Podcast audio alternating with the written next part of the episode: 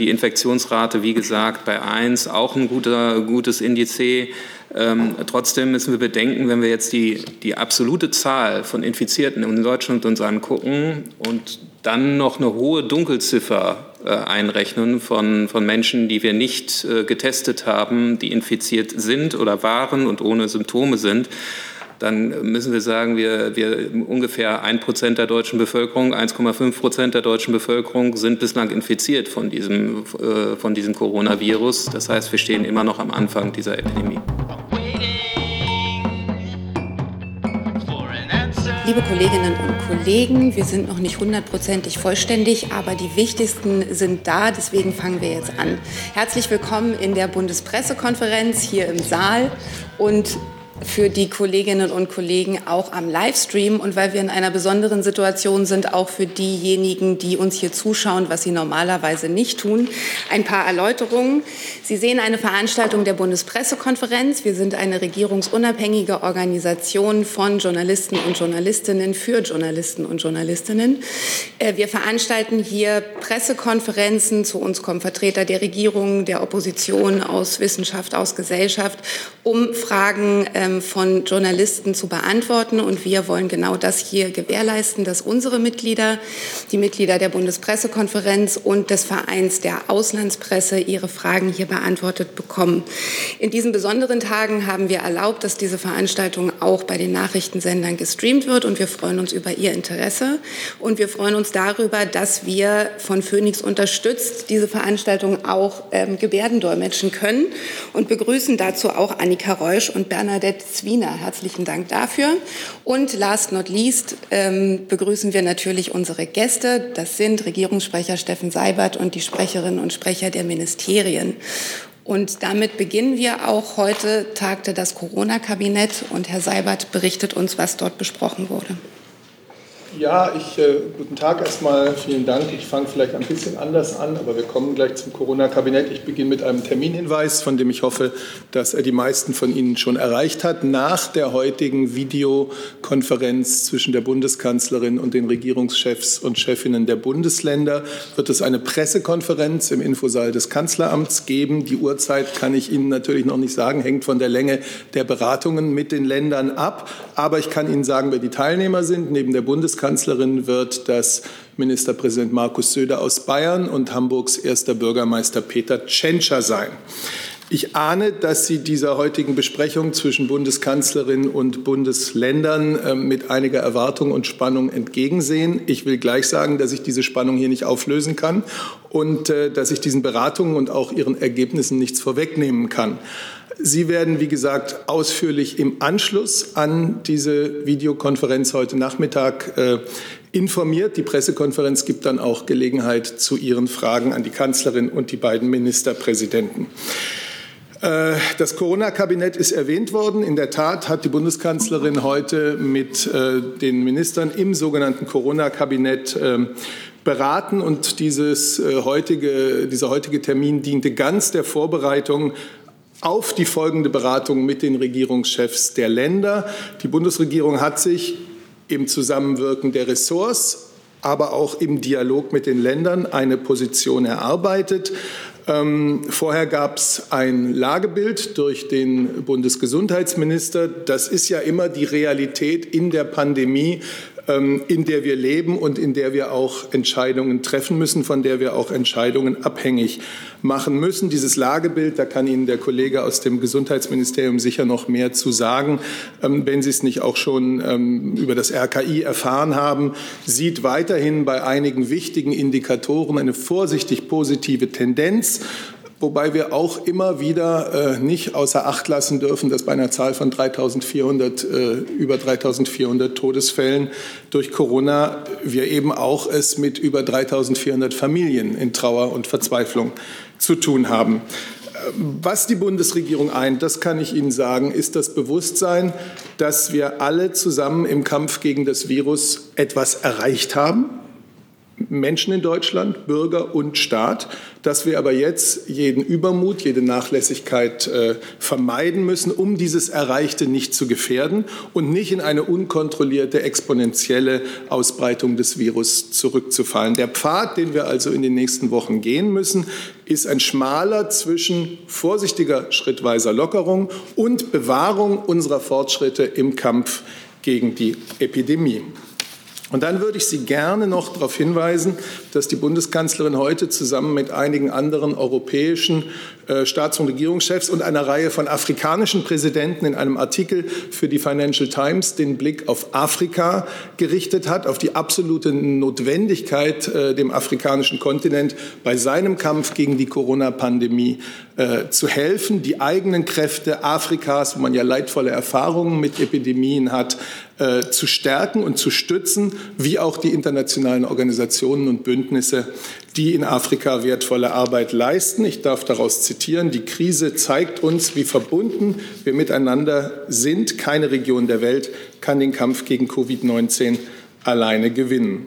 Und ganz zum Schluss hätte ich noch die Ankündigung zu machen, dass die USA diesjährige äh, G7-Präsidentschaft für morgen 14.30 Uhr eine Videokonferenz der G7-Staats- und Regierungschefs ähm, angekündigt haben. Die Bundeskanzlerin wird daran teilnehmen das Thema einmal mehr die, äh, die weitere Koordinierung der Maßnahmen gegen die Covid-19 Ausbreitung angesichts der enormen globalen Auswirkungen der Pandemie begrüßt die Bundesregierung diesen regelmäßigen Austausch auf der Ebene der G7 Staats- und Regierungschefs.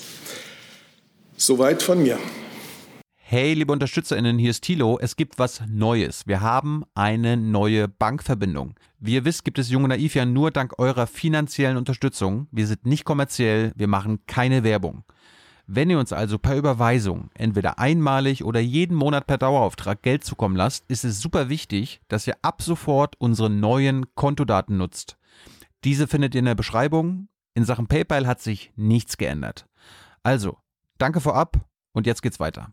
Danke dafür. Dann kommen wir zu Ihren Fragen. Mein Vorschlag wäre, um es zu ordnen, dass wir uns erstmal auf das, was Herr Seibert gerade vorgetragen hat, von den Fragen beschränken. Ich habe nämlich danach eine, weitere, äh, eine Reihe weiterer Fragen zu Corona-Aspekten, auch zu anderen Themen. Da sich hier die Sprecherinnen und Sprecher gegebenenfalls umsetzen müssen, wäre es schön, wenn wir es geordnet machen. Eine erste Frage habe ich hier vorne gesehen. Peter Tiede von der Bild. Sie haben gesagt, was, was Sie äh, alles nicht sagen können, aber Sie können ja zu den Sachen etwas sagen, für die der Bund zuständig ist, auf die man sich ja verständigt haben muss jetzt im Corona-Kabinett. Können Sie denn eine Meldung dazu geben, wie man bei dem Stand Beschaffung Masken ist? Wie, wie weit ist die Bundesregierung da? Denn die Wissenschaftler, sowohl Leopoldina als auch andere, machen alle Lockerungen, die im öffentlichen Leben gemacht werden könnten, unter dem Vorbehalt, dass der Schutz der, der Bevölkerung und auch eine Maskenpflicht oder eine Masken, oder Maskenempfehlung möglich ist. Und dazu gehören genügend Masken für die Bevölkerung und für die Berufe, die direkt betroffen sind. Ja, zur Frage der persönlichen Schutzausrüstung würde ich dann doch äh, den Kollegen aus dem Bundesgesundheitsministerium, Herr Kautz, genau, ähm, bitten, Stellung zu nehmen. Gerne. Ähm, also äh, zur Zahl der Masken haben wir ja schon ähm, letzte Woche was gesagt. Bis Ende letzter Woche sind 80 Millionen äh, medizinische Masken äh, angekommen in Deutschland. Ähm, wir sind auf einem ganz guten Weg, was die Beschaffung von Masken äh, anbetrifft. Äh, Sie wissen, es gibt unterschiedliche Beschaffungswege, die wir inzwischen äh, eingeschlagen haben. Der Kauf im Ausland ist nur eins, ein Weg davon. Ähm, die Ankurbelung der Produktion im Inland ein, ein weiterer Weg. Äh, wir haben immer gesagt beim Thema Maskenpflicht, äh, dass wir unterscheiden müssen zwischen medizinischen Masken, äh, Schutzausrüstung, die dem medizinischen Personal vorbehalten sein soll, und äh, Community Mass, äh, Alltagsmasken, äh, die aber auch Stoffmasken sein können, ähm, die wir jetzt äh, in großer Zahl auch schon sehen, äh, die äh, angeboten werden auf dem Markt, die es schon gibt, die auch von heimischer Industrie angeboten wird, von der Textilindustrie angeboten wird. Die nächste Frage ist die Kollegin hier in der Mitte. Ähm, ich ich hätte eine Frage zu Afrika. Welche Maßnahmen sind denn konkret von der Bundesregierung geplant, um den Kontinent jetzt zu unterstützen?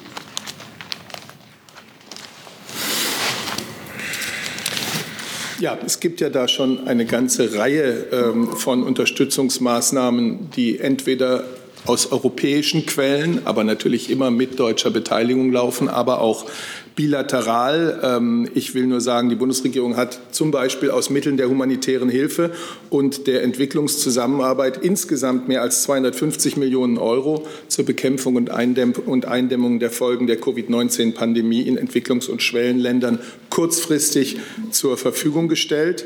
Sie hat beispielsweise in einem ersten Schritt bestehende Vorhaben der Entwicklungszusammenarbeit für den Kampf gegen die Covid-19-Pandemie und deren Auswirkungen in den Partnerländern aufgestockt mit knapp 21 Millionen. Und da ist Afrika neben Asien äh, der regionale Fokus dieser Maßnahmen. Außerdem kann zum Beispiel die schnelle Einsatztruppe Gesundheit das ist ein Epidemiepräventionsteam, bestehend aus Experten der GIZ, des Bernhard-Nocht-Instituts für Tropenmedizin und des Robert-Koch-Instituts, kurzfristige technische und materielle Unterstützung leisten. Das ist zum Beispiel im März in Namibia ähm, der Fall gewesen.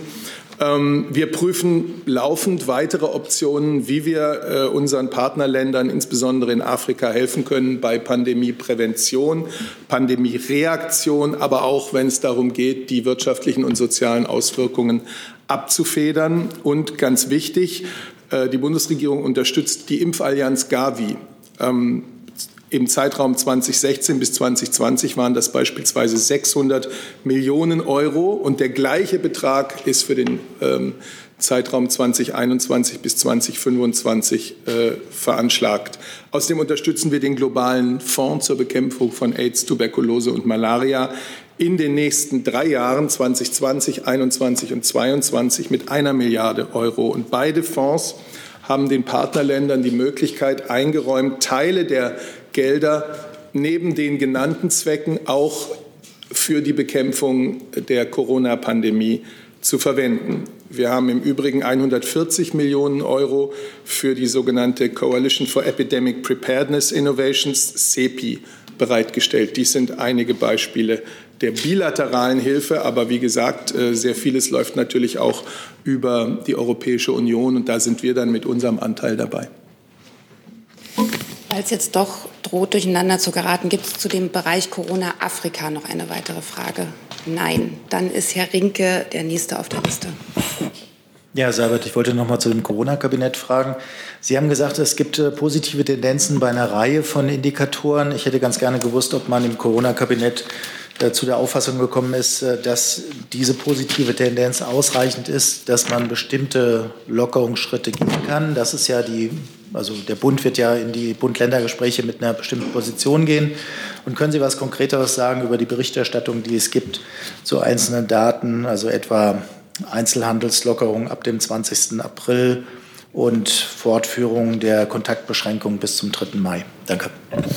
Ja, über die einzelnen Indikatoren kann Ihnen sicher Herr Kautz fürs Gesundheitsministerium mehr sagen, so wie der Gesundheitsminister sie vorgestellt hat. Sie haben sie alle in den vergangenen Tagen und Wochen von uns auch gehört. Da geht es um die, um die Zahl der festgestellten Infektionsfälle, da geht es um die äh, Steigerung der Todesfälle, da geht es um die wichtige Tatsache, dass wir inzwischen mehr Genesene als aktiv Infizierte haben. Das ist, glaube ich, ein ganz wichtiger Indikator. Und ganz genauso muss man immer den Blick in die Krankenhäuser äh, auf die Verfügbarkeit von, äh, äh, von Intensivbetten, von Beatmungsgeräten lenken. Also das sind die Indikatoren im Wesentlichen, über die heute gesprochen wurde. Und ansonsten bleibe ich dabei, dass das Wichtige heute ähm, die Besprechung zwischen Bund und Ländern ist, denn das Reglement, in dem wir derzeit alle leben, beruht auf den Leitlinien, die Bund und Länder miteinander ausgehandelt haben und im März zweimal sozusagen konkretisiert haben. Und heute geht es darum, ähm, wiederum in einer äh, möglichst großen Übereinstimmung zwischen Bund und Ländern ähm, den Blick auf die nächsten ähm, Wochen zu richten. Und ich werde den Ergebnissen dieser notwendigen und wichtigen Beratung hier nicht vorweggreifen. Deswegen kommentiere ich auch nicht die äh, reichliche Berichterstattung, die hier heute so schon unterwegs ist. Aber die Frage bezog sich jetzt nicht auf das Endergebnis der Gespräche mit den Ländern, sondern auf die Position des Bundes. Vielleicht können Sie uns dazu was ja, sagen. Aber das Endergebnis ist das Entscheidende. Ich ergänze hier mal eine Frage, die äh, online von den Kolleginnen und Kollegen kommt dazu, aber der Hinweis, weil mich hier auch Fragen erreichen, wo nicht dazu geschrieben ist, wer sie stellt, die werde ich hier dann nicht vortragen. Also gerne nochmal äh, senden und dazu bitte outen, wer es fragt. Daniela Fates vom Redaktionsnetzwerk Deutschland fragt Herrn Seibert, das Treffen der Ministerpräsidenten mit der Kanzlerin hat ja schon einen Vorlauf. Wie bewerten Sie die Auseinandersetzung insbesondere zwischen Nordrhein-Westfalen und Bayern über die Möglichkeit der Lockerung von Beschränkungen? Kann das eine Einigung verhindern? Und wie wichtig ist es, dass alle Schritte bundesweit gemeinsam gegangen werden? Also das Letztere, dass man nämlich äh, gemeinsam weiter handelt, was, glaube ich, auch die Erwartung der Bürger an Bund und Länder ist, das ist die Absicht, mit der die Bundeskanzlerin in die heutige Besprechung geht. Das heißt ja nicht, dass es nicht äh, aufgrund regional ganz unterschiedlicher äh, Betroffenheit auch in Nuancen unterschiedliche ähm, Lösungen äh, oder Regelungen geben kann, aber dass man im Grundgerüst dessen, ähm, was man also, also im Grundgerüst des Regelwerks äh, einig ist, das äh, ist so und das soll auch so bleiben ab heute. Und dann ergänze ich noch eine Frage von Simon Schütz von Bild. Die aktuellen Entscheidungen sind alle sehr zukunftsweisend, sollten alle Maßnahmen zusätzlich auch durch das Klimakabinett, um zu gewährleisten, dass die Entscheidungen auch nachhaltig sind. Ich weiß nicht, wer darauf antworten kann. Das Umweltministerium ist nicht da. Also nun geht es zunächst einmal um das Gremium, das heute zusammentritt, jedenfalls in Videokonferenzformat, ähm, und das wichtige Entscheidungen auf der Basis des, der Situation, in der wir gerade sind, ähm, zu treffen hat. Und äh, das wird überhaupt keine Vernachlässigung der Klimapolitik oder der künftigen Rolle des Klimakabinetts äh, bedeuten. Aber heute steht etwas anderes im Vordergrund.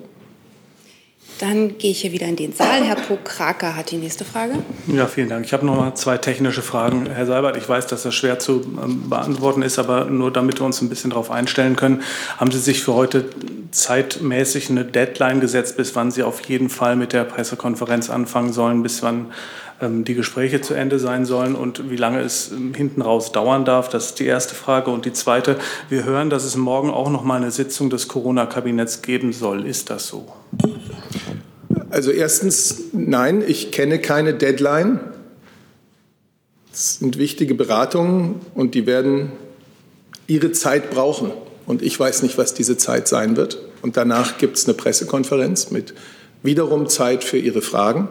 Und äh, morgen sehe ich nach meinem Stand keine Sitzung oder keine äh, Zusammenschaltung des Corona-Kabinetts.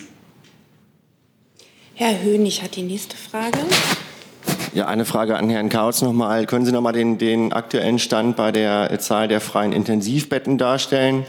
Und äh, dann ist ja ein wichtiger Parameter bei, äh, bei den Beratungen ist ja auch die sogenannte Reproduktionszahl die ja unter 1 liegen soll. Ähm, ich glaube, Herr Wieder hatte gestern gesagt, dass sie bei 1,2 liegt. Ähm, ist, ist vor diesem Hintergrund, äh, also welche Rolle spielt die Reproduktionszahl bei den Beratungen heute?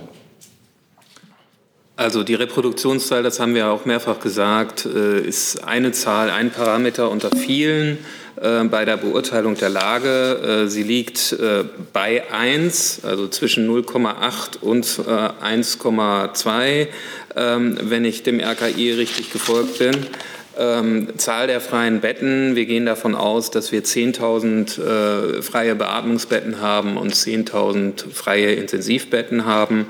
Ähm, allgemein nochmal zur Einschätzung der Lage. Ähm, die Zahlen sind zwar ganz gut. Wir haben äh, den vierten Tag in Folge haben wir ähm, zurückgehende Zahlen von Neuerkrankungen. Das kann aber auch noch mit Meldeeffekten ähm, äh, zu tun haben über Ostern. Äh, trotzdem, das ist gut. Äh, die Infektionsrate, wie gesagt, bei 1 auch ein guter, gutes Indiz. Ähm, trotzdem müssen wir bedenken, wenn wir jetzt die, die absolute Zahl von Infizierten in Deutschland uns angucken und dann noch eine hohe Dunkelziffer äh, einrechnen von, von Menschen, die wir nicht äh, getestet haben, die infiziert sind oder waren und ohne Symptome sind, dann müssen wir sagen, wir, wir ungefähr ein Prozent der deutschen Bevölkerung, 1,5 Prozent der deutschen Bevölkerung sind bislang infiziert von diesem, äh, von diesem Coronavirus. Das heißt, wir stehen immer noch am Anfang dieser Epidemie.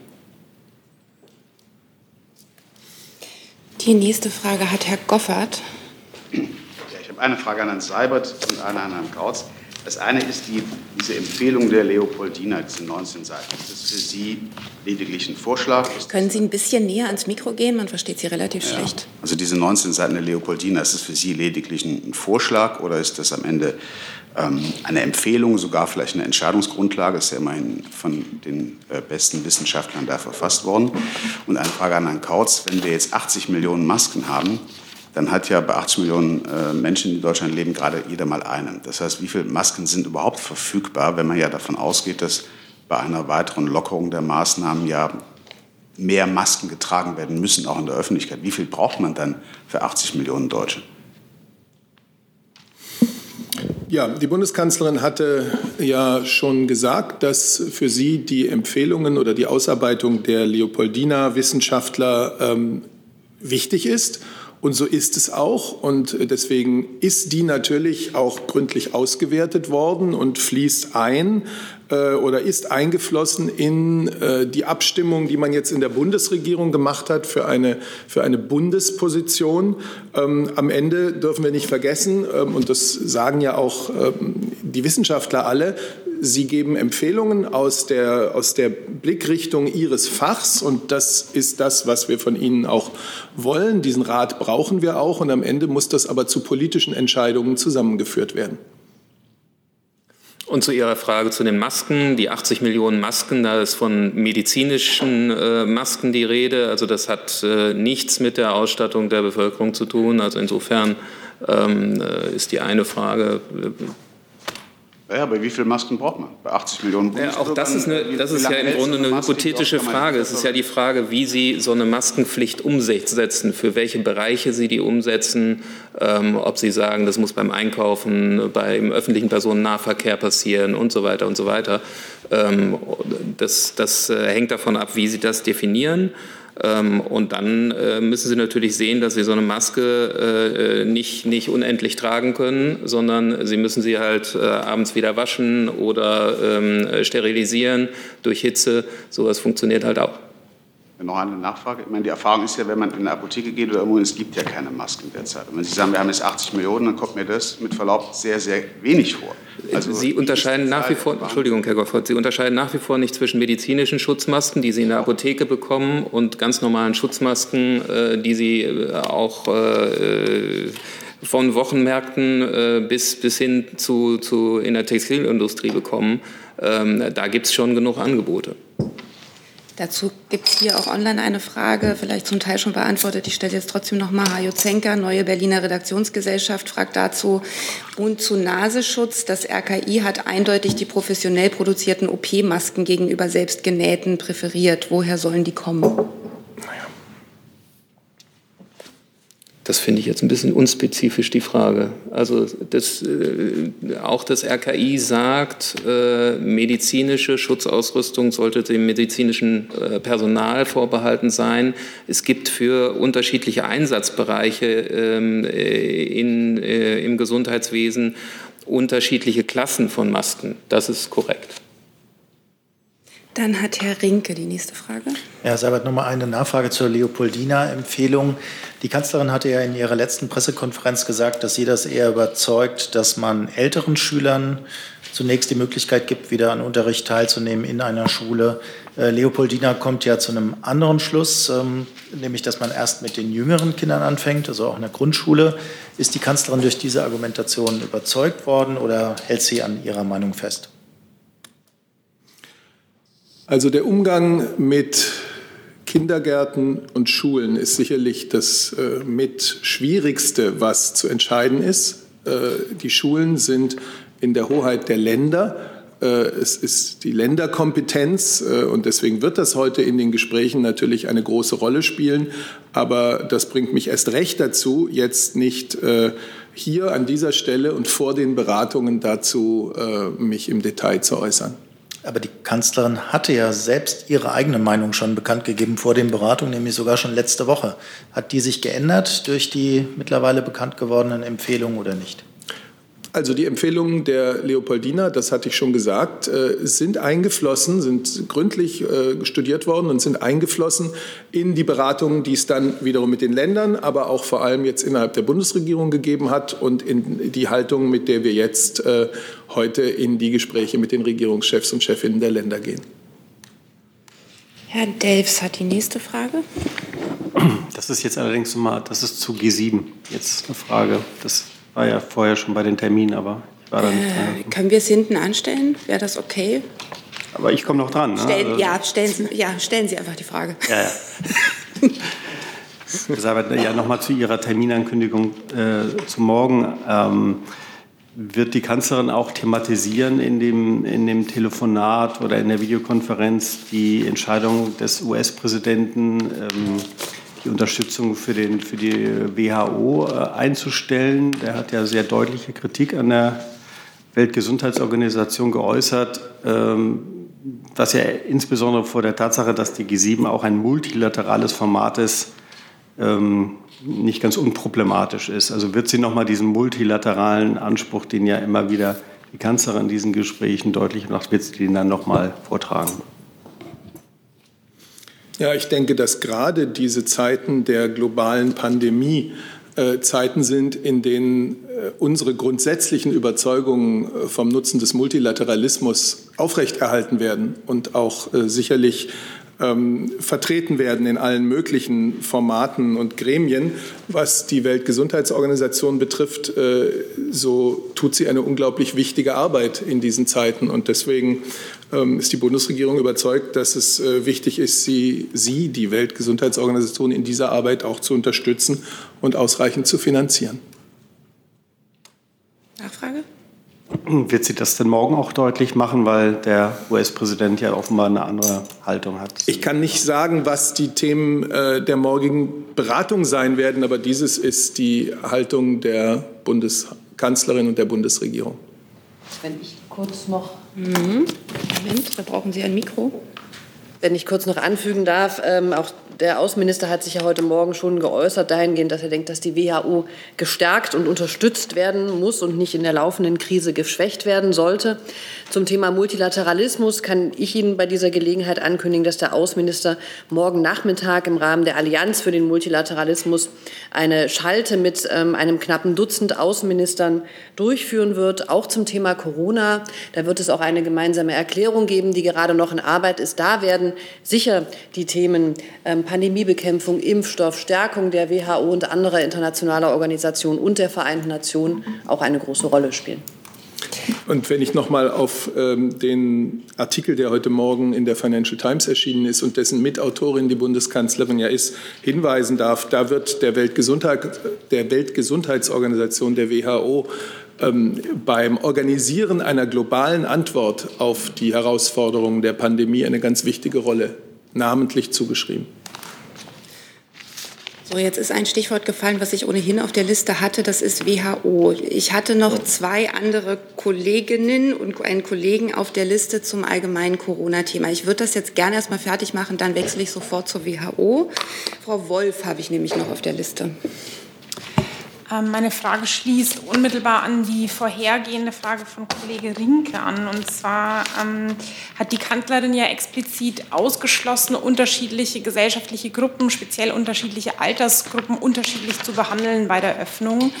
Und äh, die, in diesem Argument ähm, stimmen dir auch die Leopoldina zu. Jetzt sind aber gleichzeitig im, mit Blick auf die Schulöffnungen ja durchaus, ist durchaus im Gespräch, unterschiedliche Altersstufen, Klassen unterschiedlich zu behandeln.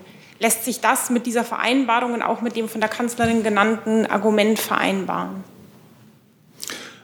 Also ich muss Sie jetzt um Verständnis bitten, dass auch Sie eine Antwort kriegen wie die, die ich gerade Herrn Rinke gegeben habe. Äh, gerade dieses Schulthema, das ein ganz wichtiges ist, weil es ja auch vielen Eltern auf den Nägeln brennt, ähm, ist aber auch ein sehr kompliziertes und ist vor allem ein Thema, das letztlich in der Kompetenz der Bundesländer liegt.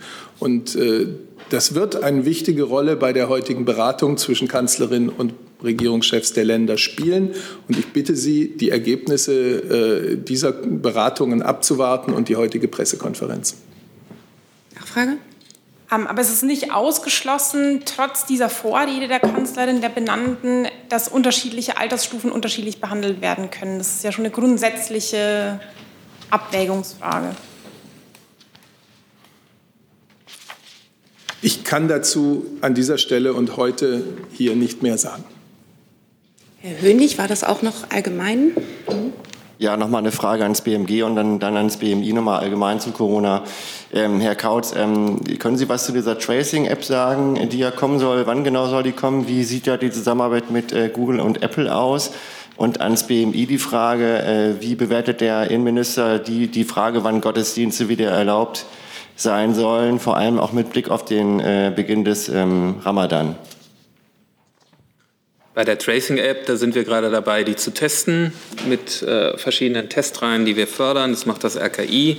Äh, dann müssen äh, Datenschutzaspekte ähm, geklärt werden, Datensicherheitsaspekte geklärt werden durch äh, BSI und den Datenschutzbeauftragten. Und äh, bevor das nicht fertig ist, kann ich Ihnen auch nicht sagen, wann diese App kommt. Wir hoffen, so bald wie möglich. Dann, bevor wir zum BMI kommen, wenn ich darf, weil hierzu auch eine Online-Frage da ist, die noch mal ein bisschen spezifischer fragt, hat Bundesgesundheitsminister Jens Spahn fragt Gisela Broll vom Gesundheitspolitischen Informationsdienst äh, für eine Tracing-App-Lösung auf deutschen Servern auf Grundlage der Initiative PE, Entschuldigung, das verrutscht hier immer, PEPP PT geworben oder bezieht er auch die Apple-Google-Kooperation mit ein? Soll die Tracing-App ähm, verpflichtend werden oder aufgrund freier Entscheidung nach den Vorstellungen der Bundesregierung sein?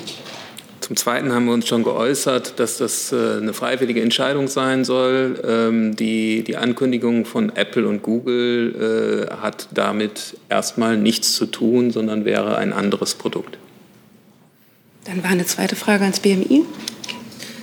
Ähm für die Bundesregierung, auch für den Bundesinnenminister steht äh, im Moment im Vordergrund, ähm, wie die Gesundheit der Bevölkerung am besten zu schützen ist, äh, wie Infektionsketten zu unterbrechen sind, auch im Inland. Und dazu gibt es ähm, eben seit äh, einigen Wochen die äh, Maßnahmen, die gelten in allen, allen, Bundesländern, vor allem zur Kontaktbeschränkung, zur zum Verbot von Veranstaltungen und auch eben ähm, zu äh, Gottesdiensten, die im Moment nicht stattfinden können äh, und zu ähnlichen religiösen Veranstaltungen. Das hat ähm, die Christen rund um Ostern äh, vor Herausforderungen gestellt, war nicht einfach für viele. Das äh, stellt ähm, die Jüdinnen und Juden in Deutschland vor dem Pessachfest für große Herausforderungen.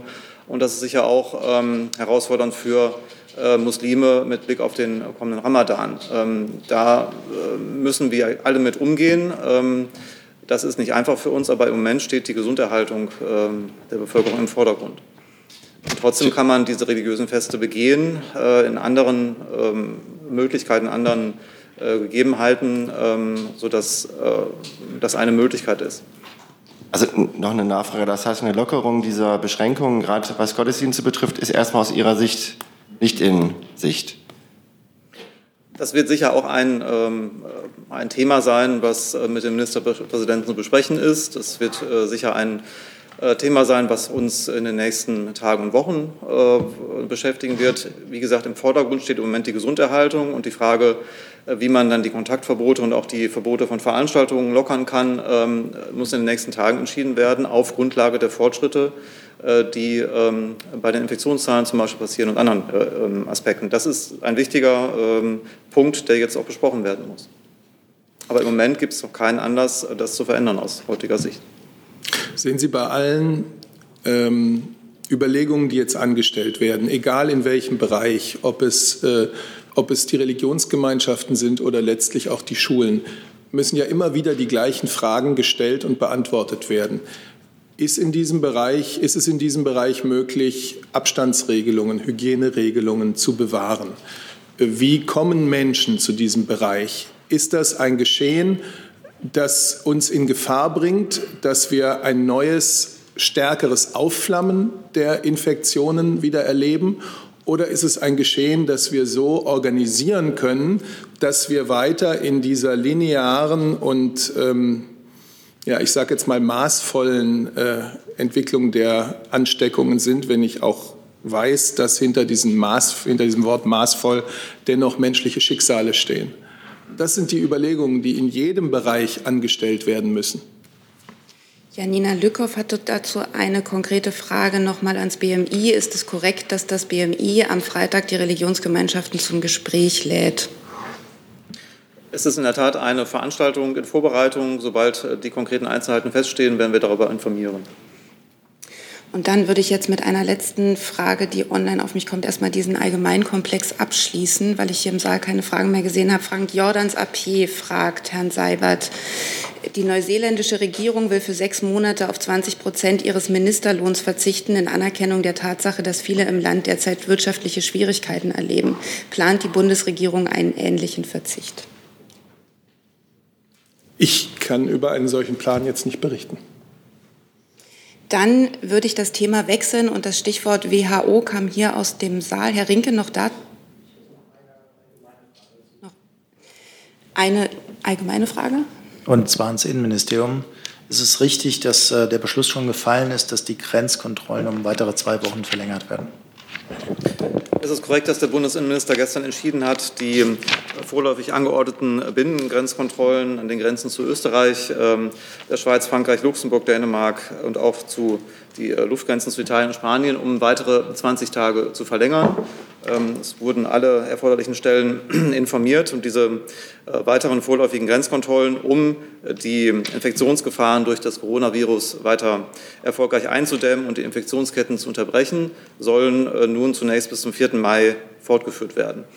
Darüber hat der Bundesinnenminister heute im Corona-Kabinett seine Kollegen informiert und will auch mit den ähm, äh, Länderkollegen noch über Einzelheiten der Durchführung äh, beraten und sprechen. Dazu Herr Goffert. Wenn ich das richtig verstanden habe, fehlte in der Aufzählung Belgien und die Niederlande.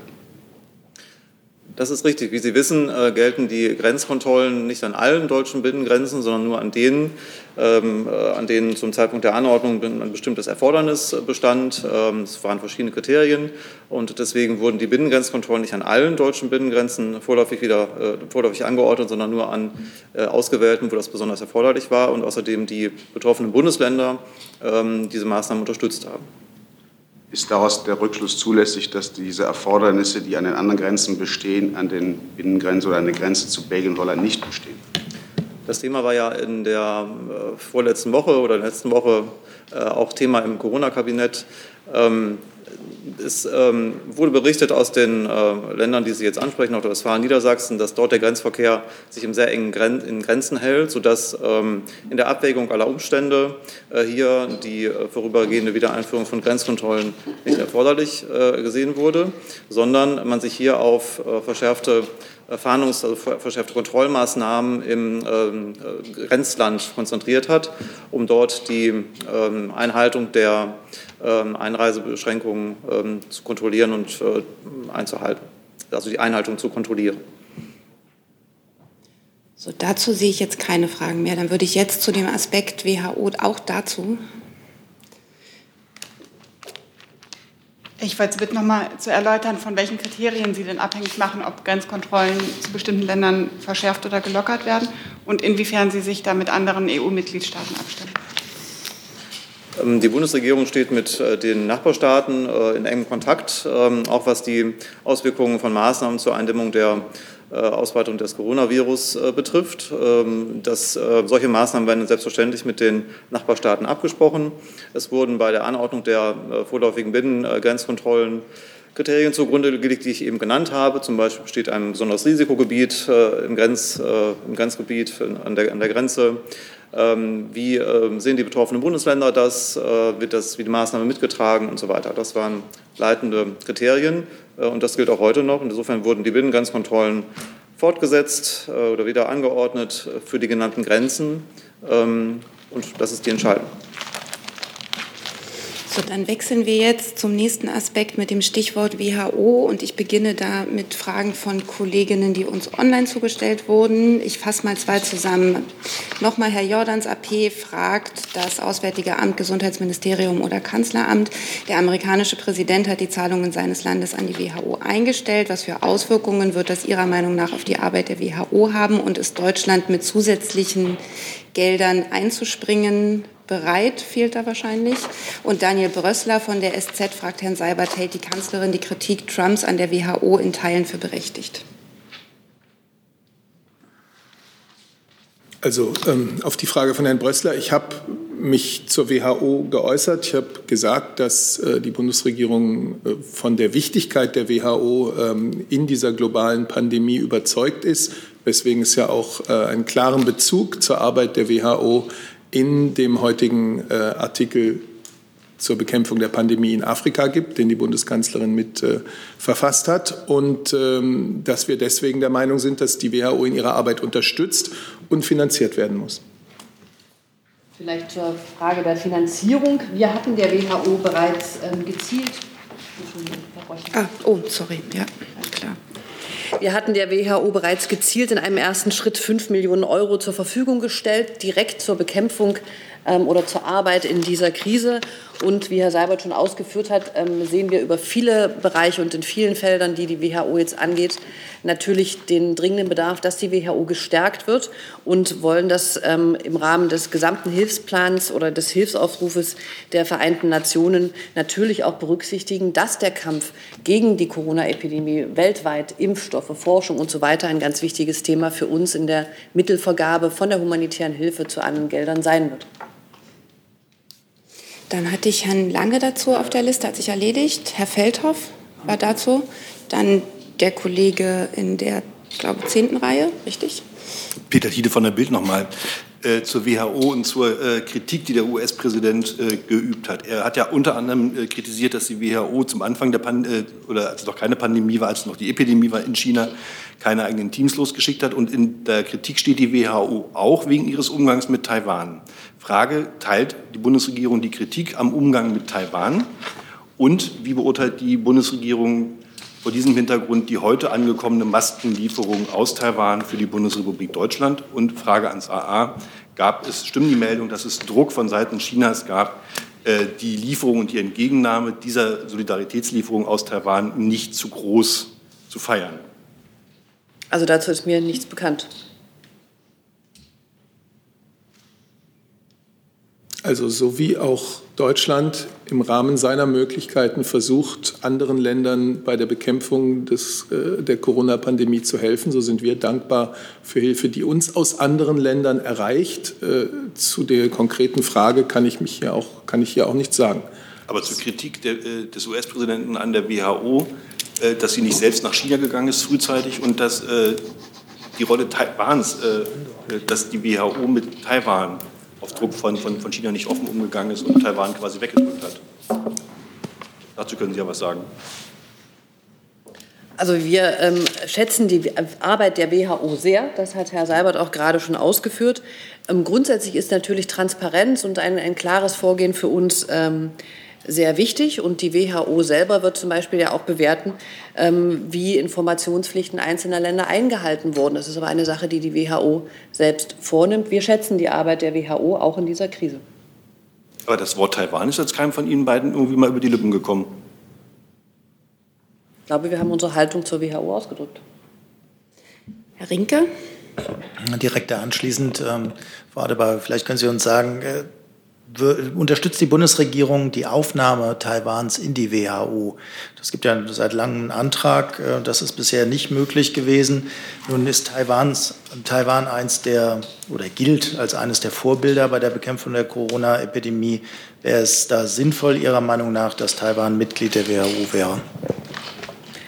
Wenn ich dazu was nachreichen kann, dann reiche ich Ihnen das ähm, gern noch nach. Unsere äh, grundsätzliche Haltung zu Taiwan hat sich nicht geändert. Sind dazu noch Fragen zur WHO? Die sehe ich nicht. Dann ist ein nächstes Stichwort das Thema Rückholaktion. Und damit hat Herr Hönig die nächste Frage. Ja, Frau Adebar, haben Sie eine aktuelle Zahl von ähm, äh, zum Stand der Rückholaktion ähm, deutscher Urlauber und ähm, dann besonders nochmal mit äh, Blick auf Pakistan? Dort sitzen ja wohl noch viele Deutsche fest. Wie ist da der Stand? Ja, ich kann Ihnen berichten, dass wir Stand heute Mittag 230.000 Deutsche ähm, aus dem Ausland nach Hause fliegen konnten im äh, Zusammenarbeit mit Reiseveranstaltern und mit Fluggesellschaften.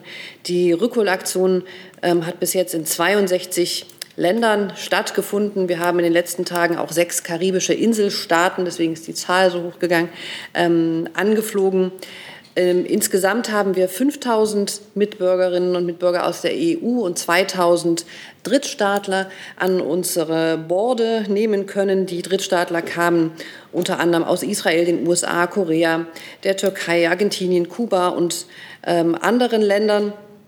Und ähm, im Moment sind wir dabei, äh, weitere Rückflüge noch aus Neuseeland zu organisieren und ähm, aus Südafrika. Zu Pakistan ist es so, dass wir unmittelbar nach Einstellung des kommerziellen Flugverkehrs Ende März zwei Sonderrückholflüge aus Pakistan angeboten und durchgeführt haben und das auch offen äh, kommuniziert haben. Zu, bei diesem Zeitpunkt ähm, war unser Eindruck, dass wir den Deutschen, die zu diesem Zeitpunkt zurückkehren wollten, ähm, zurück äh, gekehrt sind. Es gab auf dem ersten Flug sogar damals noch freie Plätze. Also wir haben zweimal das angeboten. Und insofern ist es jetzt ähm, offenbar so, dass es immer noch ähm, Deutsche gibt, die sich jetzt ähm, entschieden haben, aufgrund ihrer Situation doch nach Deutschland zurückzuwollen. Und diese ähm, Menschen betreuen wir über unsere Botschaft konsularisch. Wir sind über die Botschaft in Islamabad und mit Karachi weiterhin in Kontakt. Und ähm, unsere konsularische Hilfe umfasst ja einerseits Beratung für eine Rückreise und andererseits eben auch eine ähm, Konsularhilfe bei Krankheits- und sonstigen Notfällen. Wir arbeiten auch da an pragmatischen Lösungen für die ähm, Rückreise für ähm, Deutsche, die das wollen. Am vergangenen Wochenende konnte eine mittlere zweistellige Zahl, so zum Beispiel auf Flügen von Frankreich und Dänemark, mitfliegen. Also auch das ist etwas, was wir verstärkt eben tun seit mehreren Wochen, dass wir uns europaweit koordinieren und dass mit ähm, Bürgerinnen und Bürgern aus Deutschland auf den Flügen anderer Länder, die etwas später vielleicht angefangen haben, jetzt das zu organisieren, mit drauf können. So, können Sie noch eine Zahl sagen, wie viele Deutsche noch zurückgeholt werden müssen? Ähm, also unser Eindruck ist, also unser, unsere Schätzung war vorher, dass es ähm, sich um etwa etwas über 200.000 Deutsche handeln könnte, die zurück wollen. Wir sind jetzt bei 230.000. Deswegen, ich kann keine genaue Schätzung abgeben. Ich glaube, die ganz große Gruppe der Deutschen, die nach Hause wollten, ist jetzt zu Hause. Aber wie gesagt, wir arbeiten in verschiedenen Ländern weiter an, ähm, an Rückreisemöglichkeiten. Aber im Zwischenstand, wie viele es jetzt noch genau sind, das ist schwierig zu sagen. Nachfragen dazu? Herr Rinke dazu? Ja, wenn sich die Rückreiseaktion jetzt dem Ende nähert, vielleicht noch mal eine Frage zu den Finanzen. Sie hatten diese 50 Millionen, die da zur Verfügung standen. Können Sie jetzt abschätzen, ob ähm, das Auswärtige Amt mit dem Geld zurechtgekommen ist oder brauchen Sie einen Nachschlag und wenn ja, in welcher Höhe? Und ähm, eine Ergänzung noch zu der Hilfe, die Deutschland leistet, äh, auch für andere EU-Bürger. Können Sie uns auch die neuen Zahlen sagen, wie viele EU-Bürger in deutschen Krankenhäusern behandelt werden, also Corona-Patienten?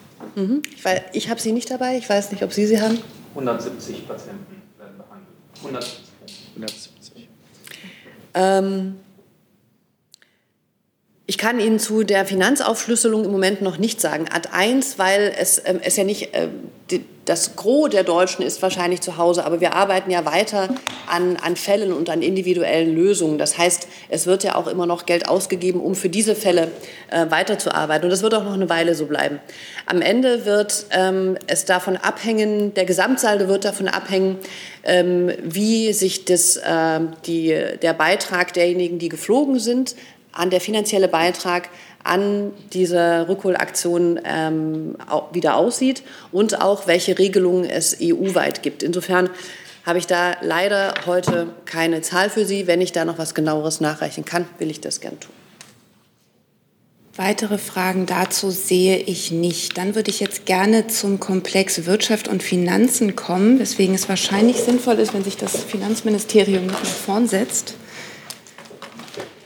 und beginne da auch mit einer Frage, die uns online äh, zugestellt wurde. Petra Sorge, Dow Jones, äh, Dow Jones News fragt, wie viele DAX und wie viele MDAX-Unternehmen haben sich bereits für die KfW-Konsortialkredite beworben und wie hoch sind die Erfolgs-Durchfallquoten bei den bereits bearbeiteten Anträgen? Ähm, ja, ich kann da vielleicht mal anfangen damit. Ähm, KfW-Kredite haben wir ja ich glaube, darauf äh, spielt die Frage an, dieses KfW-Sonderprogramm 2020, wo wir ähm, sowohl von kleinen Unternehmen bis zum großen Unternehmen äh, unterstützen können mit äh, langfristigen Krediten, ähm, fünf bis sechs Jahre Laufzeit und zinsgünstige Darlehen. Ähm, MDAX und DAX-Unternehmen sind als Großunternehmen natürlich genauso antragsberechtigt wie auch kleine und Mittelständler. Ich habe keine Zahl dazu da, wie viel das beantragt haben. Es ist auch tatsächlich so, dass wir über beantragte Darlehen als Bundesregierung nicht äh, Auskunft geben, was spezifische Unternehmen betrifft. Ähm, deswegen haben wir jetzt auch keine Liste. Ähm, ist da, sobald ein Darlehen dann gewährt wird, ähm, gerade was den MDAX und DAX-Bereich betrifft, informieren die ja dann selbstständig schon über Ad-Hoc-Mitteilungen darüber, dass, ihre, ähm, dass ihnen Kredite gewährt wurden. Da gab es ja auch schon den ein oder anderen, das ein oder andere Unternehmen, das das getan hat. Darauf würde ich äh, soweit verweisen, aber ich habe, wie gesagt, keine Liste, wie viel MDAX und DAX-Unternehmen das sind. Ähm, was die Erfolgsquote betrifft, ähm, äh, ich die KfW selber veröffentlichte Antragszahlen auf ihrer Homepage. Ähm, der Stand, äh, ich glaube, das ist äh, 14.04. Stand 14.04. gestern gab es insgesamt Anträge in dem KfW-Sonderprogramm ähm, von äh, 9.728 Anträge mit einem Volumen von insgesamt fast 23 äh, äh, Milliarden Euro. Ähm, zu der Frage ist, wie viel dann tatsächlich ausgereicht werden, ähm, ist jetzt, äh, kann ich Ihnen auch keine Quote sagen, weil natürlich äh, man die Bewilligungen und die Anträge nicht äh, eins zu eins nebeneinander setzen kann, weil eine, eine Bewilligung natürlich ein paar Tage äh, dauert, sodass man daraus natürlich jetzt nichts schließen kann. Aber es gibt auch eine ganz hohe Zahl an Bewilligungen. Ähm, wir haben ähm, hier Stand am 14.04. ist das auch, haben wir insgesamt äh, 9000, über 9000 Bewilligungen auch. Und ähm, wir haben ähm, genau, 4,6 Milliarden Euro ist das Volumen, was zugesagt wurde. Ähm, das sind die Zahlen, die ich jetzt hier habe. Und äh, dann bei dem Thema vielleicht noch mal kurz der Hinweis, da haben wir auch eine Pressemitteilung heute raus, äh, gestern schon rausgegeben, gemeinsam mit dem Bundesfinanzministerium. Ab heute ist äh, neben dem KfW-Sonderprogramm 2020 auch die, das KfW-Schnellkreditprogramm äh, gestartet, das gerade für kleine und mittelständische Unternehmen sehr schnell und sehr unbürokratisch Hilfe leistet und äh, genau dieser Forderung entgegenkommt der kleinen und mittleren Unternehmen, dass sie äh, eine 100% Garantieabdeckung des Bundes haben und äh, die deshalb sehr schnell an die, an die Programme kommen. Ähm, vielleicht noch, weil wir noch ein drittes Thema haben, dazu haben wir auch schon heute ein bisschen auf Anfrage das auch schon äh, rausgegeben. Wir haben heute auch das äh, Sofortkredit, äh, Entschuldigung, nicht die Sofortkredite, sondern das äh, Sofortprogramm, da wo es um die Zuschüsse geht. Ähm, da hatten wir heute äh, ein, die ein Millionste Bewilligung findet heute statt. Ähm, äh, das sind diese, dieses Zuschussprogramm, wo bis zu 9 oder bis zu 15.000 Euro für die drei Monate Einmalzahlung ähm, erstattet werden kann. Und äh, da haben wir, ich glaube, das Volumen äh, habe ich auch hier irgendwo. Genau, wir haben eine Million Anträge bewilligt und das ist ein ähm, Volumen von rund 8 Milliarden Euro Stand heute. Das sind die aktuellen Zahlen, die ich Ihnen jetzt mitteilen kann. Gibt es Fragen zu diesem Themenbereich? Herr Hönig. Ja, es gehört nicht direkt, aber es geht um, äh, auch um äh, Staatshilfen und zwar für, für Condor. Die Übernahme durch die polnische Holding ähm, PGL, äh, PGL ist ja gescheitert. Ähm, inwiefern ist die Bundesregierung oder das federführende Wirtschaftsministerium bereit, Condor staatlich zu unterstützen? Ja, die Mitteilung von, äh, von, der, von der PGL oder die, die, die Berichterstattung darüber haben wir natürlich zur Kenntnis genommen. Ähm, bitte um Verständnis, dass wir das nicht im Einzelnen kommentieren. Die, das Insolvenzverfahren von Condor läuft derzeit. Ähm, das äh, Insolvenzverfahren haben wir bisher nicht im Detail äh, kommentiert, würden das jetzt auch weiterhin nicht tun. Und äh, zu allem anderen hatte sich ja Condor auch geäußert und haben gesagt, die sind im Gespräch mit dem Bundeswirtschaftsministerium über weitere Hilfen. Und mehr kann ich Ihnen hierzu nicht sagen. Es gibt ja die Gewerkschaften haben sorry, die Gewerkschaften haben ja auch ausdrücklich Sie gebeten, dass Herr Bund da einspringt. Also inwiefern, was für eine Botschaft haben Sie da an die Beschäftigten von Condor?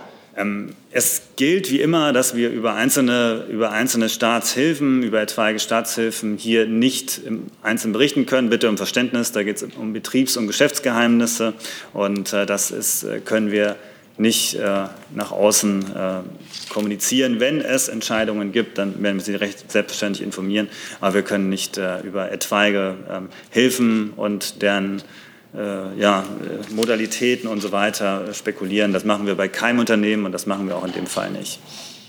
Herr Rinke dazu? Ja, Herr Wagner, ich muss es trotzdem noch mal probieren. Äh, stimmt es, dass äh, den Überbrückungskredit, den ähm, die Bundesregierung dem Unternehmen Condor gewährleistet oder gewährt hatte, dass der heute ausläuft? Also von daher wäre doch die Frage heute berechtigt, ob die Bundesregierung diesen Kredit verlängert oder in anderer Form dem Unternehmen hilft? Ähm, also über die einzelnen, einzelnen Modalitäten des jetzigen äh, laufenden Kredits, den die Bundesregierung äh, an Condor gegeben hat, ähm, damals äh, im letzten Herbst äh, kann ich jetzt hier auch keine Details nennen. Das sind die Vertragsdetails, die wir in, in, im Detail nicht kommentieren können. Aber ich hatte Ihnen ja schon gesagt, was Condor gesagt hat und was wir insoweit auch bestätigen können, dass Gespräche mit der Bundesregierung laufen.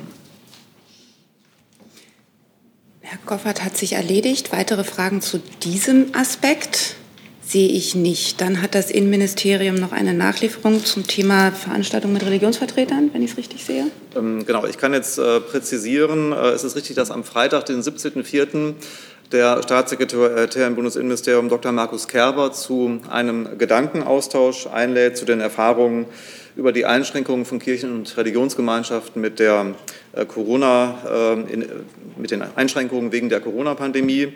Es werden insbesondere eingeladen ähm, Vertreter der katholischen Kirche, der evangelischen Kirche, der orthodoxen Bischofskonferenz, des Zentralrats der Juden und des Koordinierungsrats der Muslime. Gibt es Nachfragen dazu? Sehe ich nicht. Dann frage ich jetzt, gibt es weitere Fragen zum Thema Corona? Herr Hönig. Eine Frage ans BMEL. Ist das vertreten? Das BMEL ist nicht vertreten. Okay, gut. Können Sie das bilateral? Ich weiß nicht, weiß nicht, ob das BMI was erzählen kann zu der Zahl der ausländischen Erntehelfer, die bisher eingeflogen wurden. Zu den Zahlen kann ich Ihnen nichts sagen, nein. Dann noch mal die Frage hier von Frau Romanietz. Es ist bedingt zu Corona, es geht aber um die Rückholaktion bzw. um die Transporte der Kinder aus den griechischen Inseln in dieser Zeit. Das habe ich als nächstes auf der Liste. Dann warten Sie, das kommt sofort als Thema dran. Ich frage jetzt ein letztes Mal, gibt es noch Fragen zu Corona? Dann habe ich nämlich noch Herr Delfs zu Corona. Nein. Achso, dann, dann haben Sie noch eine Frage. Ja. Ähm, Herr Seibert, äh, es geht um Italien und diese ganze Debatte um Corona-Bonds. Ähm, ESM. Da ist ja jetzt letzte Woche eigentlich ein Kompromiss erzielt worden, den ja die meisten Beteiligten auch, glaube ich, äh, ganz gut fanden. Jetzt in Italien selbst stößt das ja auf wenig Gegenliebe. Äh, Conte hat äh, schon klar gemacht, dass er das Geld nicht annehmen will vom ESM. Erstmal hat die Kanzlerin Verständnis für diese ablehnende Reaktion aus Italien und äh, wird das an Ihrer Haltung äh, zu dem Thema noch etwas ändern, jetzt mit Blick auf den nächsten Gipfel, ich glaube in der nächsten oder übernächsten Woche? Herr Delfs, ich habe Ihnen Herr Delfs, ich habe Ihnen dazu nichts Neues mitzuteilen. Die Bundeskanzlerin hat, äh, wie ja auch der Finanzminister, die Einigung der Finanzminister der Eurozone sehr begrüßt. Sie hat darin einen wichtigen Meilenstein gesehen in einer gemeinsamen europäischen Antwort auf die Corona-Pandemie. Sie hat äh, ganz klar gesagt, dass sie der Meinung ist, dass diese Programme, diese drei unterschiedlichen äh, äh, Instrumente, auf die man sich da geeinigt hat, nun auch wirklich schnell zum Funktionieren gebracht werden müssen. Und ansonsten gibt es tatsächlich am 23. April, also nächste Woche, eine weitere Videokonferenz des Europäischen Rates, wo man sich über die wirtschaftlichen Folgen der Corona-Pandemie austauscht und vor allem den Blick nach vorne richtet. Da geht es dann eben äh, auch um die Fragen, obwohl ich nicht sagen kann, dass das dann schon entschieden ist, aber man wird sich dann fragen, was brauchen wir denn äh, an Ankurbelungsprogrammen für die europäische Wirtschaft? Ähm, äh, in der Zukunft. Und auch da wird die Videokonferenz einen, einen Fahrplan beraten. dem möchte ich jetzt hier nicht vorgreifen, aber ich habe Ihnen keine neuen Positionen der Bundesregierung zu diesem Themenkomplex zu sagen. Auch eine Nachfrage. Es macht sich ja äh, jetzt mittlerweile doch eine sehr starke antieuropäische und vor allen Dingen antideutsche Stimmung in Italien breit. Ist die Kanzlerin besorgt äh, angesichts dieser Entwicklung, auch insbesondere vor dem Hintergrund, dass Deutschland ja demnächst die EU-Ratspräsidentschaft übernimmt?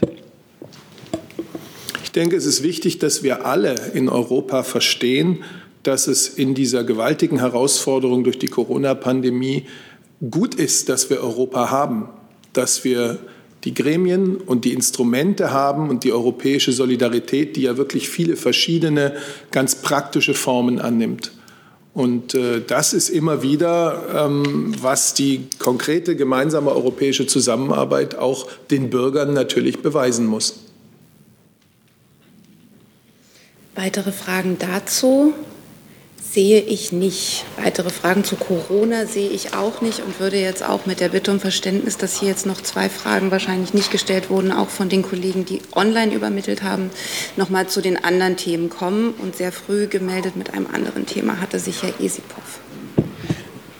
Jesipov, äh, Deutsche Welle, etwas ganz anderes ans BMI. Es gab heute früh Festnahmen in Nordrhein-Westfalen von vier Tadschiken im Zusammenhang mit einem Ermittlungsverfahren über radikalen Islamismus. Wie akut oder wie konkret äh, war die Gefahr, die von dieser Gruppe ausging? Äh, wurden Waffen oder Sprengsätze sichergestellt? Das ist konkret zu diesem Fall und abstrakt, wie schätzen Sie die Gefährdungslage in Deutschland insgesamt aus? Ähm, aus Sicht des BMI kann ich Ihnen sagen, dass ähm, sich die Gefährdungslage insgesamt nicht geändert hat. Äh, sie ist nach wie vor abstrakt hoch. Deswegen haben die Sicherheitsbehörden, äh, sind die Sicherheitsbehörden sehr wachsam, äh, sowohl als was äh, islamistische ähm, Gruppen angeht, als auch was rechtsextremistische Täter angeht, aber auch was Linksextremisten angeht. Konkret zu, dem, äh, zu den Durchsuchungen heute Morgen, äh, zu den Maßnahmen, äh, kann ich Ihnen nichts sagen. Da verweise ich Sie auf die sehr ausführliche Pressemitteilung des Generalbundesanwalts. Weitere Fragen dazu sehe ich nicht. Dann war schon das angekündigte Thema Flüchtlinge von den griechischen Inseln. Da beginne ich mit einer Frage der Kollegin Janina Lücker vom BR. Ähm, sie fragt, wie ist der aktuelle Stand in Sachen Flüchtlingsaufnahme? Wann kommen die 50 Kinder aus Griechenland in Deutschland an? Und ist schon klar, wie sie nach der Quarantäne auf welche Länder verteilt werden?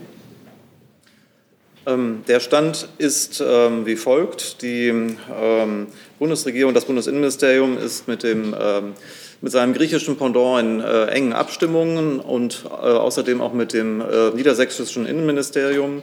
Ende der Woche äh, werden äh, voraussichtlich 58 Kinder aus ähm, den ähm, griechischen Lagern äh, nach Deutschland transferiert. Ähm, ähm, genauer gesagt nach Niedersachsen. Dort werden sie in 14-tägige Quarantäne kommen und danach dann auf die Bundesländer verteilt. Ähm, das Bundesinnenministerium, der Bundesinnenminister begrüßt, dass hier eine sehr hohe Aufnahmebereitschaft äh, besteht von ähm, einigen Kommunen, von vielen Ländern. Das wird bei der Verteilung berücksichtigt. Einzelheiten dazu kann ich heute noch nicht sagen. Dann noch eine Frage aus dem Saal dazu. Ergänzend dazu, ähm, es gibt ja auch Kommunen, äh, die größere Mengen an Kindern, größere Zahlen an Kindern aufnehmen wollen. Dazu gehört Berlin, Potsdam. Äh, inwiefern bestehen da Gespräche darüber und äh, wie dieser Prozess, der insgesamt, wenn ich mich recht erinnere, 500, ungefähr 500 Kinder, die nach Deutschland kommen sollen, verlaufen soll zeitlich und ja, vielleicht können Sie dazu noch was sagen. Wir haben ja letzte Woche von hier aus sehr ausführlich dazu Stellung genommen. Die 58 Kinder, die nun Ende der Woche nach Deutschland kommen werden, sind ein erster Schritt, weil äh, die Vorbereitungen mit Blick auf diese Kinder abgeschlossen sind. Es sind ja sehr viele ähm, Akteure, äh, die hier zusammenarbeiten müssen, die vorbereiten müssen, die vor Ort ähm, Dossiers erstellen müssen. Ähm, das alles ähm, braucht Zeit und deswegen sind es nun in einem ersten Schritt 58 Kinder, äh, die nach Deutschland transferiert werden. Die Verteilung wird dann stattfinden, wenn Sie hier sind. Nach, äh, es gibt für die Verteilung von Flüchtlingen in Deutschland den Königsteiner Schlüssel, das wird eine Rolle spielen. Aber es wird selbstverständlich auch die Aufnahmebereitschaft von sehr vielen Kommunen eine Rolle spielen. Ähm, da werden die Gespräche geführt werden und das wird dann, diese Kinder werden dann verteilt werden. Nachfrage? Kurze Nachfrage.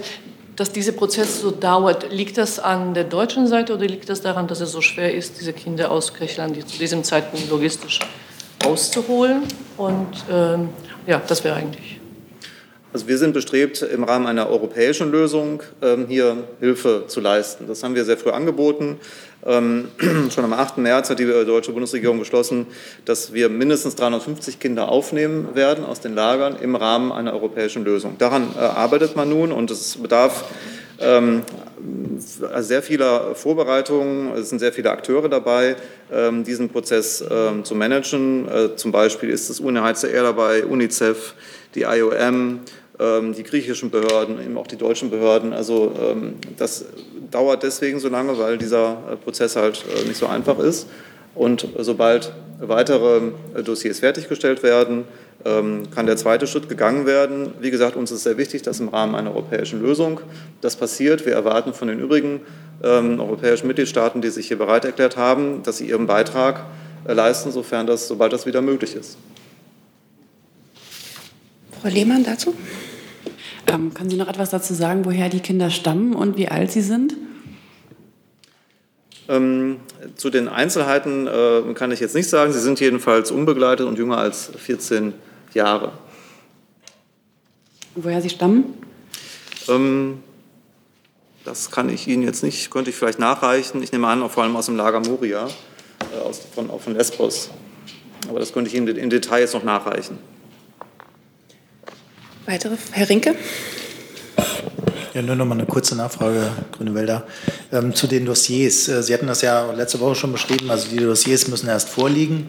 Können Sie uns vielleicht ähm, sagen, in was für einem Tempo die im Moment erstellt werden und ähm, wird es dann so sein, dass immer wenn zehn Dossiers fertig sind, dann wieder zehn Kinder kommen oder will man das irgendwie in einer anderen Art und Weise handeln, dass man sagt, nee, nee, da müssen dann erst wieder 60, 100 äh, Dossiers fertig sein, damit wir dann wieder Kinder aufnehmen. Wie gesagt, das ist jetzt ein erster Schritt, der gegangen wird in Luxemburg. Ähm, Luxemburg hat zwölf Kinder übernommen, von denen, äh, bei denen die Vorbereitungen abgeschlossen waren. Bei uns, äh, bei Deutschland sind es jetzt 58, die Ende der Woche kommen werden. Das ist ein erster Schritt. Weitere werden folgen. Zum konkreten Zeitablauf kann ich Ihnen jetzt noch nicht sagen. Ähm, wir sind jedenfalls bestrebt, hier zeitnah Unterstützung, weitere Unterstützung zu leisten im Rahmen einer europäischen Lösung. Und wir erwarten von den übrigen Mitgliedstaaten, die sich bereit erklärt haben, dass auch sie ihren Beitrag leisten. Weitere Fragen dazu sehe ich nicht. Dann hätte Herr Rinke das vielleicht letzte Thema für heute noch. Ja, das geht ans Auswärtige Amt. Mhm.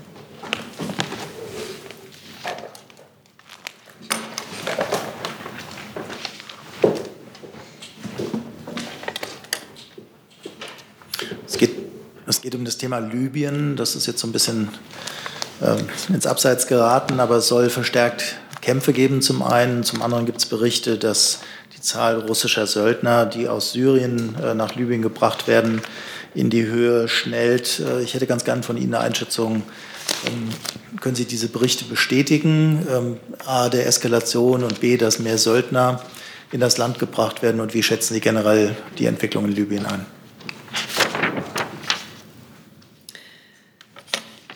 Ja, wir, haben, wir sehen, dass die Lage in Libyen nach wie vor ähm, kritisch ist und sehen auch, dass das Land in der Corona-Pandemie vor nochmal neuen Herausforderungen steht. Wir haben mit Beginn der Berlin-Konferenz ja immer gesagt, das ist ähm, uns klar, dass das äh, mit einer Konferenz nicht getan ist und dass der Weg mühsam ist und dass wir einen langen Atem brauchen. Das haben wir weiterhin und da sind wir weiter dran und wir konzentrieren unsere Bemühungen im Moment auf drei Punkte. Und das eine ist nach wie vor die ähm, Verstetigung der Waffenruhe. Da sehen wir, das ist äh, in der Corona-Krise auch etwas in Vergessenheit geraten, dass die Vereinten Nationen mit den 5 plus 5 Verhandlungen, die sich aus der, aus der Libyen-Konferenz von Berlin ergeben haben, einen großen Schritt in Richtung Waffenstillstand ja schon gegangen sind. Diesem müssen jetzt die Konfliktparteien zustimmen. Da hängt es gerade, da arbeiten wir daran, dass das passiert dass ähm, das Waffenembargo eingehalten wird, ist eine zweite, äh, zweite unserer Prioritäten. Das haben wir im Sicherheitsrat diskutiert und mit der neuen EU-Mission Irini ähm, die wir auf den Weg bringen und die die EU auf den Weg gebracht hat, ähm, gehen wir aus unserer Sicht eben einen ganz entscheidenden und wichtigen Schritt hin dazu, dass das Waffenembargo besser überwacht wird. Das sind die Punkte, an denen wir im Moment arbeiten und wo wir auch mit den Beteiligten weiter in Kontakt stehen.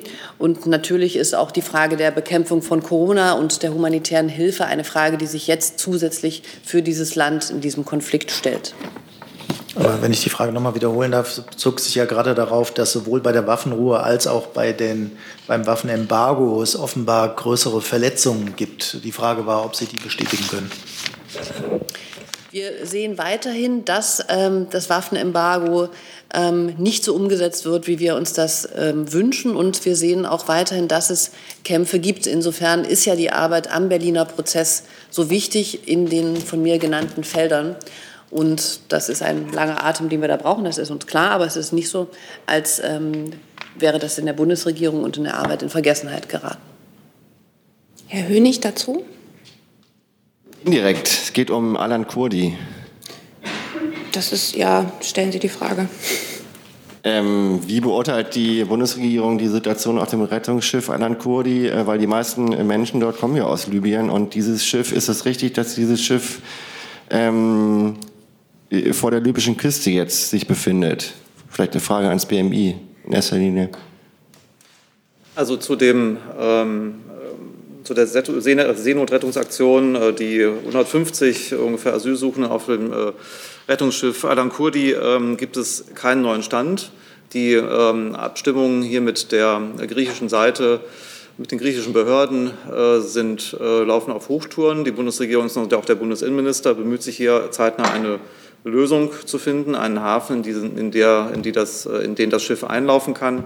Wie Sie wissen, haben sowohl Italien als auch Malta abgelehnt, ähm, Rettungsschiffe anlanden zu lassen aufgrund der aktuellen äh, Corona-Situation. Ähm, dafür haben wir Verständnis, bemühen uns aber trotzdem intensiv ähm, in Gesprächen äh, hier eine Lösung zu finden. Auch die Europäische Kommission wurde von uns gebeten, koordinierend tätig zu werden, ähm, sodass wir ähm, hoffen, dass hier zeitnah eine Lösung gefunden werden kann, die sich auch schon abzeichnet. Ist denn die Bundesregierung bereit zur Aufnahme von Migranten von diesem Schiff? Wie gesagt, der Bundesinnenminister bemüht sich in intensiven Gesprächen, auch mit der italienischen Seite, hier eine Lösung zu finden. Ähm, das läuft noch und ähm, da kann ich Ihnen jetzt keinen neuen Stand berichten. Fragen dazu sehe ich nicht. Es gab aber kommunikative Missverständnisse, sodass ich doch noch zwei Fragen angemeldet habe. Die erste hat Herr Feldhoff. Eine Frage an das Auswärtige Amt. Im Schatten der Corona-Krise scheint die Türkei offenbar wieder Flüchtlinge an die griechische Grenze zu bringen. Darüber gibt es mehrere Medienberichte. Hat die deutsche Botschaft, hat das Auswärtige eigene Erkenntnisse? Und äh, wie beurteilen Sie diese Handlung der Türkei, die ja in Griechenland besonders mit großer Sorge betrachtet wird? Ähm, ich kann Ihnen von keinen besonderen Erkenntnissen im Moment berichten über den jüngsten Vorwurf, der dort, ähm, der dort ähm, im, im Raum steht. Ich glaube, zu der Frage des Einhalt, der Einhaltung des EU-Türkei-Abkommens, unserer Situation in den griechischen Lagern und zu unserer Haltung dazu haben wir hier oft und ausführlich Stellung genommen. Daran hat sich nichts geändert.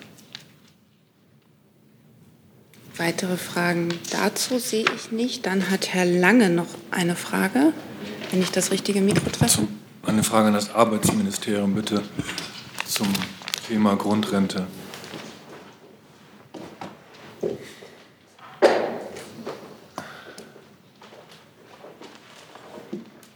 Und zwar hätte ich, Herr Erntraut, gerne gewusst, wie der Stand der Vorbereitung ist, was den Datenabgleich zwischen Rentenversicherung und Finanzämtern angeht. Der Minister hatte da von einem, glaube ich, mal von einem hochkomplexen IT-Projekt gesprochen. Gibt es da durch Corona eventuell Verzögerungen oder gehen Sie davon aus, dass Sie das äh, bis zum 01.01.2021 so hinbekommen? Danke. Ja, ähm, der Minister hat sich ja gestern schon dazu geäußert, dass er und wir weiterhin den 01.01.2021 als Datum des Inkrafttretens ins Auge fassen und auch an diesem Zeitplan festhalten. Ähm, die Deutsche Rentenversicherung hat sich ja gestern auch zu dem ambitionierten Projekt äh, geäußert. Ähm, das hat auch der Minister äh, gesagt, dass es durchaus eine ambitionierte Aufgabe ist. Über die technische Umsetzung sind wir derzeit äh, in engem Austausch mit der äh, Deutschen Rentenversicherung, damit die Grundrente wie geplant zum 01.01.2021 in Kraft treten kann. Nachfrage? Und hält Ihr Minister auch weiterhin an dem Plan fest, dass es dann eine Bedürftigkeitsprüfung geben wird? Oder könnte es auch sein, dass die Grundrente kommt ohne diese Prüfung?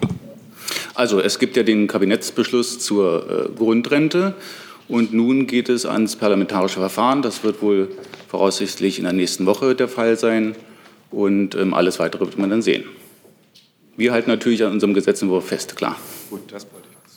Liebe Hörer, hier sind Thilo und Tyler. Jung und Naiv gibt es ja nur durch eure Unterstützung. Hier gibt es keine Werbung, höchstens für uns selbst. Aber wie ihr uns unterstützen könnt oder sogar Produzenten werdet, erfahrt ihr in der Podcast-Beschreibung. Zum Beispiel per PayPal oder Überweisung. Und jetzt geht's weiter. Weitere Fragen dazu sehe ich nicht. Habe ich sonst noch eine Frage? Herr Hönig hat noch eine Frage. Ja, Entschuldigung, ich habe noch mal eine Nachfrage, ähm, äh, was die anderen Kodi betrifft. Ähm, ist es richtig, ähm, dass das BMI eine Warnung ausgesprochen hat, ähm, an diese Organisation CI nicht vor die libysche Küste zu fahren? Und was sagt das Kanzleramt möglicherweise dazu? Dazu haben wir ja schon letzte Woche ausführlich Stellung genommen. Wir haben die Informationen, die wir bekommen haben, so von der, sowohl von der, Israel, von der äh, italienischen Regierung als auch von der maltesischen Regierung, dass deren Häfen derzeit nicht geöffnet sind für ähm, Seenotrettungsschiffe, weitergegeben an die ähm, äh, Nichtregierungsorganisationen. Äh, das haben wir als unsere Pflicht angesehen. Auf dieser Information wollten wir nicht sitzen bleiben, sondern haben das weitergegeben, um davor zu warnen, dass die Situation so kommen kann, wie sie jetzt eingetreten ist, dass ein Schiff mit vielen ähm, Asylsuchenden äh, auf dem Mittelmeer schippert und keinen Hafen findet. Jetzt sehe ich tatsächlich. Ja, ich habe da auch keinen anderen Kenntnisstand als der Kollege aus dem BMI. Dann sehe ich jetzt keine weiteren Fragen. Danke Ihnen fürs Kommen, danke unseren Gästen fürs Kommen und für das, die Konzentration, obwohl es manchmal durcheinander gerät.